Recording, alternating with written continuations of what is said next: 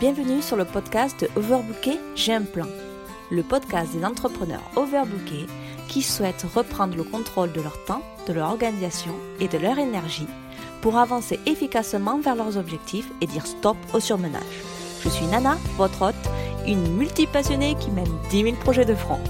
Vous retrouverez ici tous les conseils, astuces, techniques et bien d'autres choses pour que vous puissiez trouver votre rythme et avancer efficacement vers vos objectifs. Bonjour à tous et bienvenue dans ce nouvel épisode de podcast. J'espère que vous allez bien et que vous êtes déterminés à avancer pour atteindre vos objectifs. Dans ce 30e épisode de Overbooké J'ai un plan, nous allons parler de proactivité. Avez-vous déjà ressenti que vous n'avez aucun contrôle? Avez-vous déjà eu le sentiment de n'avoir aucun mot à dire sur ce qui se passe dans votre journée de travail? Réagissez-vous simplement à tout ce qui vous entoure Il est commun de se plaindre des circonstances, des conditions de travail, de son environnement, des autres, et même du temps imparti. Mais rappelez-vous, vous êtes responsable de votre propre vie et de votre business. Remettez-vous en question. Il est impossible d'être productif si vous n'avez pas le contrôle. C'est le changement de votre état d'esprit qui apportera les résultats les plus rapides dans votre niveau de productivité. Il vous faut passer d'un comportement réactif à un comportement proactif. Qu'est-ce que je veux dire par là?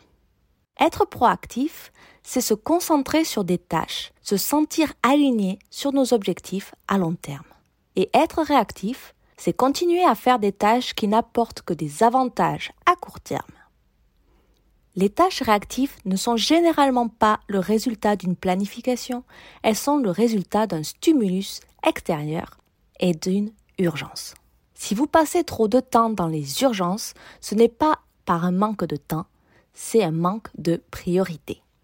Donc revoyons un peu les tâches réactives contre les tâches proactives. Les tâches réactives et proactives ont généralement des caractéristiques communes, mais l'approche de leur exécution est complètement différente. Pour comparer un peu, voyons qu'est-ce qu'une tâche réactive et qu'est-ce qu'une tâche proactive. Par exemple, une tâche réactive, ce sont souvent des tâches qui sont pas importantes et qui semblent être urgentes. Tandis qu'une tâche proactive, ce seront souvent des tâches importantes qui ne sont pas forcément urgentes. Comme je viens de vous le dire, les tâches réactives ont des avantages à court terme, tandis que les tâches proactives ont des avantages importants à long terme. Et c'est pour ça qu'elles sont un peu plus difficiles puisqu'on ne le voit pas directement. Généralement, les tâches proactives viennent de soi, elles sont planifiées par soi et donc les résultats s'inscrivent dans la durée. Tandis que les tâches réactives, ça vient de votre extérieur, de quelqu'un, elles ne sont pas planifiées par vous-même et donc le résultat perd rapidement leur sens dans la longue durée. Généralement, puisque les tâches réactives ne sont pas issues de soi, c'est généralement des tâches assez ennuyeuses et elles vous donnent un sentiment de surcharge. Tandis que les tâches proactives, puisqu'elles viennent de vous, sont enthousiasmantes et vous donnent un sentiment d'accomplissement lorsque vous le faites. Donc, quand vous êtes dans le mode réactif, vous passez généralement 80% de votre temps sur des tâches réactives urgentes. Tandis que si vous êtes quelqu'un de proactif, vous concentrez en fait que 20% de votre temps sur ce qui est urgent, puisqu'il y a toujours des urgences dans votre vie, n'est-ce pas? Quand vous êtes quelqu'un de, en fait, de réactif, vous vous concentrez sur un aspect même d'un problème ou d'un événement, tandis que les tâches proactives, ça fait partie d'une stratégie plus large, vous voyez plus loin, vous avez une vision d'ensemble des choses et donc vous pouvez prévoir tout ce qui va se passer et au moins pas tout, mais peut-être euh, la majorité et être donc dans la prévision au lieu d'être dans l'urgence. Alors, comment savoir si vos tâches sont majoritairement réactives ou proactives? Pour ça, le principe des Ennewer nous apprend à prioriser nos tâches par importance. Important urgent, important non urgent, urgent non important et non urgent non important. L'utilisation de ce cadran vous permet de voir rapidement la différence entre les tâches réactives et proactive. En effet, la grande majorité des tâches urgentes non importantes sont réactives et la grande majorité des tâches importantes non urgentes sont proactives. Pour le formuler d'une autre manière, les tâches réactives ne sont généralement pas importantes et les tâches proactives sont généralement très importantes, en particulier sur le long terme. Pour vous aider à prendre conscience de la nature de vos tâches, voici un petit exercice simple. Tout d'abord, parcourez votre liste de tâches et divisez toutes les tâches réactives des tâches proactives selon ce que je viens de vous expliquer avec les différences. Pour obtenir un résultat plus précis, il est essentiel de ne pas compter les tâches quotidiennes qui doivent être effectuées quelles que soient les autres circonstances. Par exemple, faire les courses, c'est un impératif, ne le comptez pas à l'intérieur. Ensuite, lorsque vous avez vos deux listes de proactives et de réactives, il va falloir les comparer. Et on va calculer le ratio.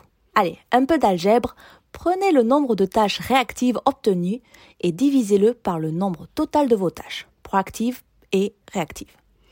En multipliant ce dernier par 100, vous obtenez le pourcentage de vos tâches qui sont réactives.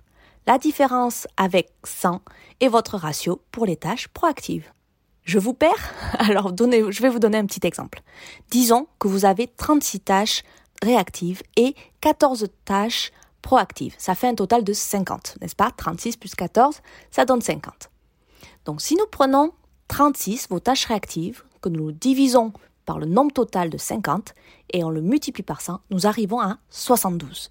Nous venons donc de calculer que vous, que vous consacrez en fait 72% de votre temps à des tâches réactives et donc seulement 28% de, de votre temps à des tâches proactives alors, après avoir calculé tout ça, vous avez bien vu vos tâches réactives, vos tâches proactives, vous savez votre ratio. Si vous avez plus de 60% de tâches réactives dans votre liste, vous n'êtes pas très bon. Alors c'est bien tout ça, mais quel est le ratio idéal entre les tâches réactives et proactives? Peut-être que passer du temps strictement à des tâches proactives est un idéal difficile à atteindre. Cependant, passer 80% de son temps sur des tâches proactives et seulement 20% de votre temps sur des tâches réactives est un objectif réaliste que tout le monde peut atteindre. Une fois que vous avez atteint cet équilibre, votre vie sera à jamais différente, de la meilleure façon possible. Alors pourquoi? Parce que vous irez dans la bonne direction chaque jour, chaque semaine, chaque mois, chaque année, afin d'accomplir vos objectifs de vie étape par étape les résultats s'inscrivent sur le long terme. Bien sûr, il y aura des hauts et des bas, mais la tendance générale sera incontestable. Le plus important est d'agir de, cette manière. Agir avec intention vous permettra de prendre le contrôle de votre vie, d'être dans la maîtrise. Alors, travailler dans l'urgence est-il une forme de procrastination? La procrastination n'est pas qu'une mauvaise chose, même si on a l'impression d'être improductif. En effet, cela peut vous rendre quelquefois très productif pour d'autres aspects de votre vie. Un exemple, vous pouvez nettoyer tout votre appartement à un temps record lorsque vous procrastinez et réaliser d'autres types de travail acharné quand vous êtes dans un état émotionnel qui n'est pas euh, propre à la productivité. Je ne sais pas vous, mais quand j'ai un grand stress, que je suis dans, euh, quand je suis frustrée, j'adore faire le ménage et je fais un grand ménage à tout mon appartement et j'ai une satisfaction que vous ne pouvez pas imaginer. C'est une forme de proactivité, même si je n'ai pas pu avancer mon travail. Par contre, la procrastination est mauvaise lorsque qu'elle a en fait pour origine la peur, des craintes liées à l'exécution de tâches importantes, des tâches proactives. Cela fait de vous l'esclave du monde qui vous entoure et quelquefois vous ne vous rendez même pas compte que vous procrastinez. Alors, quel est le lien entre les tâches réactives et la procrastination? Chaque fois que vous effectuez des tâches réactives au lieu de tâches proactives, vous procrastinez. La procrastination vous pousse à effectuer des tâches réactives au lieu de tâches proactives, car elles sont plus faciles, plus sûres et avec des avantages immédiats. Pour autant que je sache, vous pouvez ajouter des tâches telles que scroller sur votre téléphone à votre liste de tâches avec d'autres tâches réactives et les compléter avec une grande satisfaction et un sentiment de productivité. C'est ainsi que cela fonctionne et que vous vous mentez à vous-même. C'est pour cela que vous devez reprendre le contrôle et reprendre le pilotage manuel de votre vie. Alors, c'est bien tout ça, vous me diriez, mais Comment passer plus de temps sur des tâches proactives? Vous aimeriez consacrer plus de temps et d'efforts sur des tâches plus proactives? Bien, ce n'est pas si sorcier en fait. Voici quelques conseils. Tout d'abord, éliminez certaines de vos tâches réactives. Créez une nouvelle liste de tâches appelée à ne pas faire et déplacez-y une partie de vos tâches réactives. Ensuite, créez des tâches plus proactives. Idéalement, ce sont généralement des tâches qui vous passionnent. Si vous pouvez proposer des tâches qui vous enthousiasment, vous êtes sur la bonne voie. Ensuite, apprenez à dire non. Être confiant est crucial. Quand quelqu'un vous délègue une tâche que vous ne voulez pas faire, dites-le simplement. Vous avez des choses bien plus importantes à faire, n'est-ce pas? Quatrième point, toutes les tâches des autres ne sont pas réactives. Je veux que vous sachiez ça. Euh, on a tendance à dire que quand on répond à l'extérieur, c'est que du réactif, de l'urgent. Ce n'est pas que, d'accord? Même les tâches des autres peuvent être proactives et en particulier lorsqu'elles sont alignées avec vos objectifs à long terme. Lorsque vous partagez vos objectifs avec votre patron ou votre partenaire, les tâches en fait proactives viennent naturellement. Mais si vous voulez quelque chose de complètement différent de votre patron, il est peut-être temps de chercher un nouveau patron, n'est-ce pas? Et le dernier conseil pour vous, pour avoir des idées de tâches proactives, répondez aux questions suivantes. Que remettez-vous tous les jours à plus tard? Qu'allez-vous toujours faire plus tard? Quelle tâche suscite le, plus d'excuses de votre part? Qu'est-ce que vous voulez vraiment faire? Il n'est jamais vraiment trop tard pour faire toutes ces choses. Malheureusement, vous pourriez vous réveiller un jour et réaliser qu'il est en effet trop tard. Vous ne savez jamais ce qui va se passer, alors profitez du présent. Faites un travail significatif maintenant afin de récolter les fruits de vos efforts plus rapidement. Nous avons tendance à remplir notre vie de tâches réactives, urgentes, afin de fuir la réalité. Il est si simple de donner la responsabilité de nos échecs aux événements extérieurs. Et puis, c'est tellement plus agréable d'avoir des résultats rapides. Malheureusement, seules les tâches proactives peuvent offrir des solutions permanentes. Chaque fois qu'une tâche réactive vient à vous, demandez-vous Que puis-je faire pour que des tâches comme celle-ci cessent de venir? La réponse vous donnera une idée de tâches proactives qui peut améliorer votre vie en permanence. Un petit rappel pour vous.